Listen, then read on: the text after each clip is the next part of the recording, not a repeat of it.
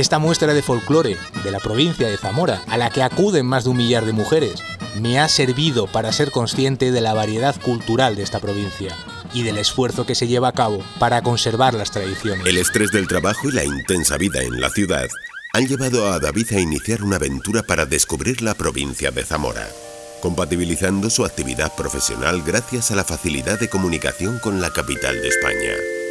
En Zamora Travel Podcast. Se precisa corregir las discriminaciones salariales antes mencionadas. Todo ello requiere nuevas normas, mejores controles, más transparencia, cuotas que ayuden a lograr la paridad en los puestos directivos, así como la obligatoriedad de desarrollar planes de igualdad y buenas prácticas de empresas. Así de reivindicativas se muestran durante la celebración de las Águedas las mujeres zamoranas. Estoy en el encuentro provincial de Águedas.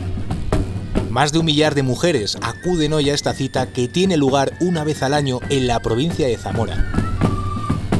Aunque hoy no es 5 de febrero, día de Santa Águeda, grupos llegados de todas las comarcas de la provincia de Zamora acuden a este encuentro en una jornada soleada, donde destaca el colorido y la originalidad de su indumentaria tradicional. Las señoras ataviadas con sus vestidos me cuentan la procedencia y características de los trajes que portan. El mío es un picao de Carvajales. El picao va, como propiamente dicho, picao. En la tela, ¿sabes? Se hace el dibujo y lo pican y, y no va bordado es la diferencia que hay. Hay otro picado y bordado encima, pero yo lo llevo solamente el picado. Siempre llevan una gama de colores. Ahí he visto por ahí algún traje estupendo. Esos rosas, esos azules y esos verdes en Carvajales primordiales, porque además los hacían ellas. Ahora no, pero antes los tenían ellas. Y este es picado, esto es tela que se recorta y se va cosiendo. ¿Ves? es tela cortada y se va cosiendo, se recorta primero y después se va cosiendo por dentro y por fuera. Tendrá, a ver, que calcule yo, 120 años, como el, rodado, como el rodado este. Se casó mi tía Lorenza, mi tía con y, y, tendría ahora 120 años mi tía. seguramente. Es que somos de la... ¿Vienen heredados de ellas? pues imagínate. somos primas. Entonces seguro que es de nuestras visas. Un rodado. La riqueza de la vestimenta tradicional de la provincia y el cuidado de quienes poseen estas joyas es manifiesto, ya que muchas de las mujeres que acuden hoy a Tábara, donde tiene lugar el encuentro, muestran y lucen trajes centenarios.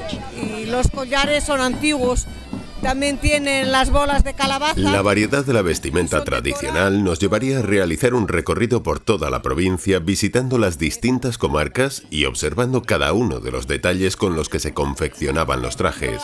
Aliste es más austero, son, no tiene tanto dibujo, son cosas más sencillas. Desde el Alfot de Toro, una de las comarcas con mayor riqueza, hasta Carvajales de Alba, que han inspirado a diseñadoras como María Lafuente. Te recomiendo, David, que eches un vistazo al blog de la Asociación Etnográfica Don Sancho, que dedica un amplio apartado a la indumentaria tradicional zamorana. Y ahora, pues como se fomentan, hay tantos grupos folclóricos, se fomenta mucho y la gente pues lo ha sacado de, los baúles y lo cuida, ¿eh? porque estaba totalmente olvidado.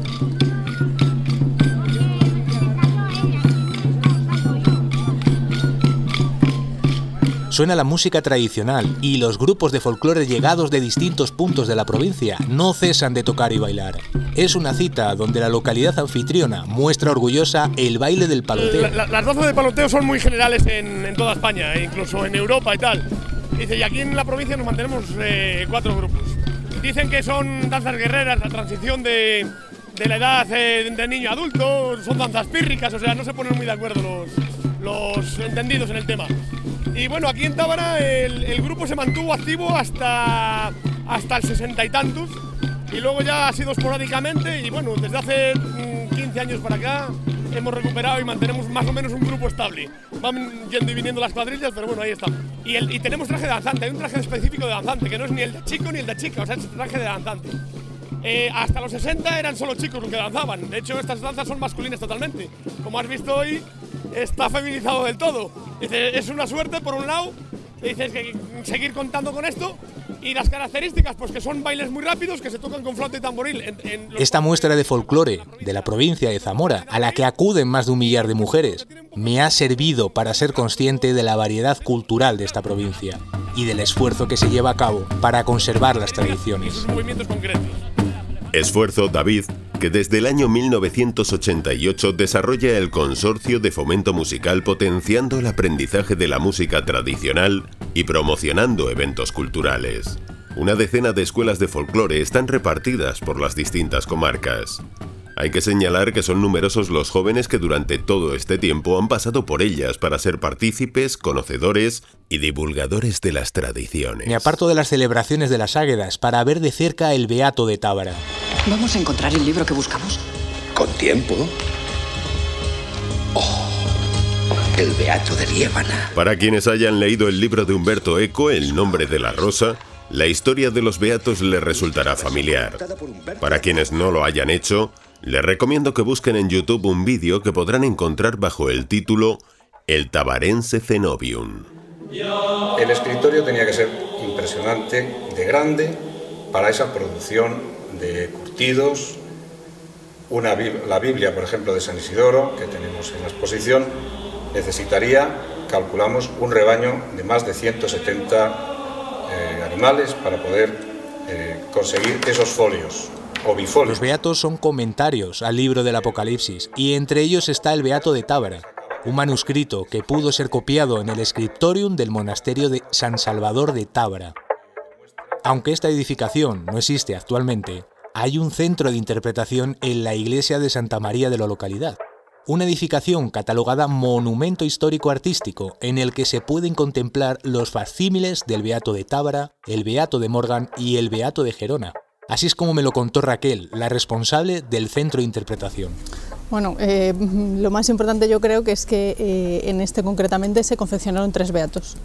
Eh, el resto de beatos, que hay más o menos eh, como una treintena, eh, se, han, confeccionado en diferentes monasterios, pero solamente un beato. que aquí... Perdona, ¿de qué orden eran esta gente? no se sabe. No se sabe. No. pues eso, que, aquí realmente se, confeccionaron tres y es un, logro muy, muy relevante porque no hay ningún otro monasterio que haga tres, tres beatos. Los tres de aquí son del siglo X. Eh, este monasterio tenía 600 monjes. Los 600 monjes no se dedicaban a hacer beatos, sino muy poquitos. Entonces, eh, cada uno de estos poquitos interpretaba lo que es el Apocalipsis a su manera. Que luego hay eh, imágenes, es decir, miniaturas que son parecidas en uno y otros beatos, sí, pero nunca, nunca son exactamente iguales.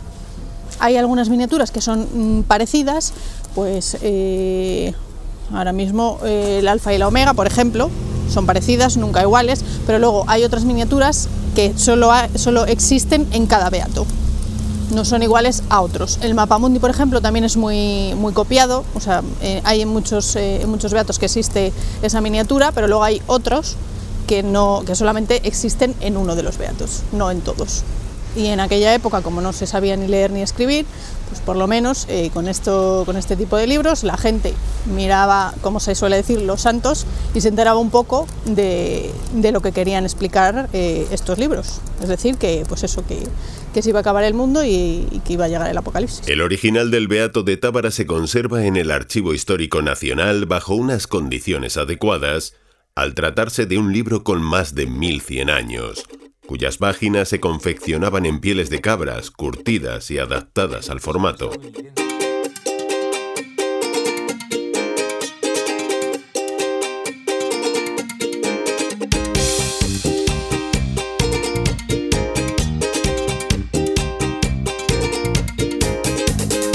El profesor estadounidense, especialista en códices medievales, John Williams, está estrechamente relacionado con la localidad de Tábara, no solo porque parte de sus cenizas están aquí, sino porque fue una de las personas que más contribuyó a dar a conocer la importancia de Tábara en el siglo X.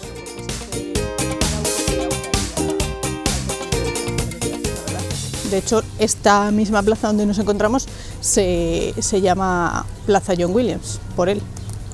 Y tenemos también eh, parte de sus cenizas aquí recogidas en, en el centro de interpretación, que Eh, el ilustre John Williams murió en el 2015 y en enero del 2016 vinieron dos de sus hijos y más familiares a depositar aquí las cenizas que hicimos aquí en Tábara, un acto muy, muy emblemático.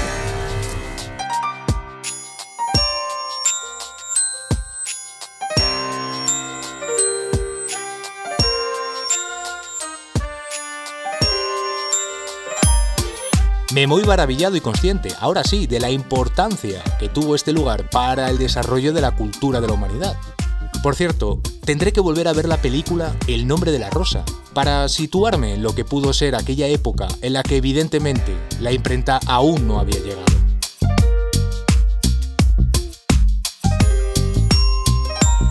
Como tú, así es mi vida piedra. Ahora me doy un paseo por la localidad donde una estatua de León Felipe preside la plaza. ligera, como tú canto que ruedas por las calzadas y por las veredas. Y es que este poeta, hijo de un notario, nació aquí el 11 de abril de 1884. que en días de tormenta te hundes en el cielo de la tierra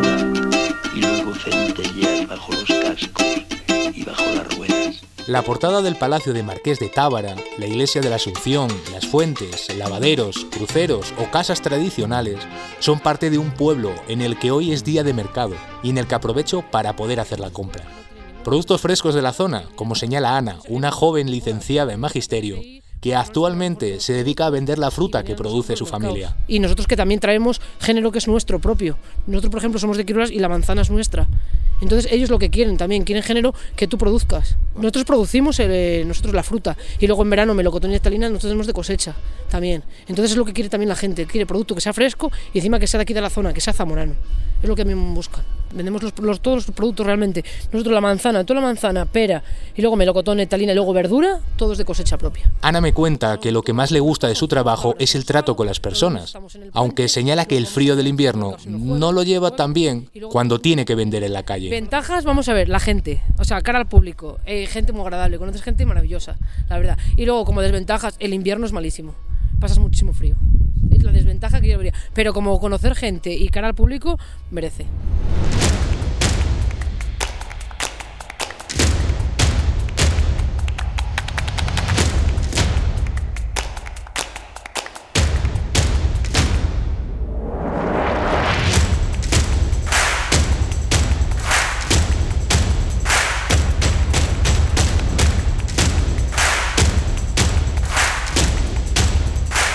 Llevo de Tábara un poco de la cultura zamorana que he venido a buscar y el compromiso de volver a recorrer en bicicleta las rutas que Raquel, la responsable del centro de interpretación, me ha propuesto, para conocer municipios como Escober, Pozuelo, Faramontanos o San Martín de Tábara. Soy David, tengo 37 años. Soy de Madrid y trabajo para una multinacional. He decidido desconectar, reencontrarme, me voy a Zamora. Quiero conocer sitios auténticos, espacios naturales, las tradiciones, gente auténtica. Cambio de vida. Cogeré mi bici, la mochila y voy a compartir contigo este diario. Zamora Travel Podcast, una iniciativa del Patronato de Turismo de la Diputación Provincial de Zamora.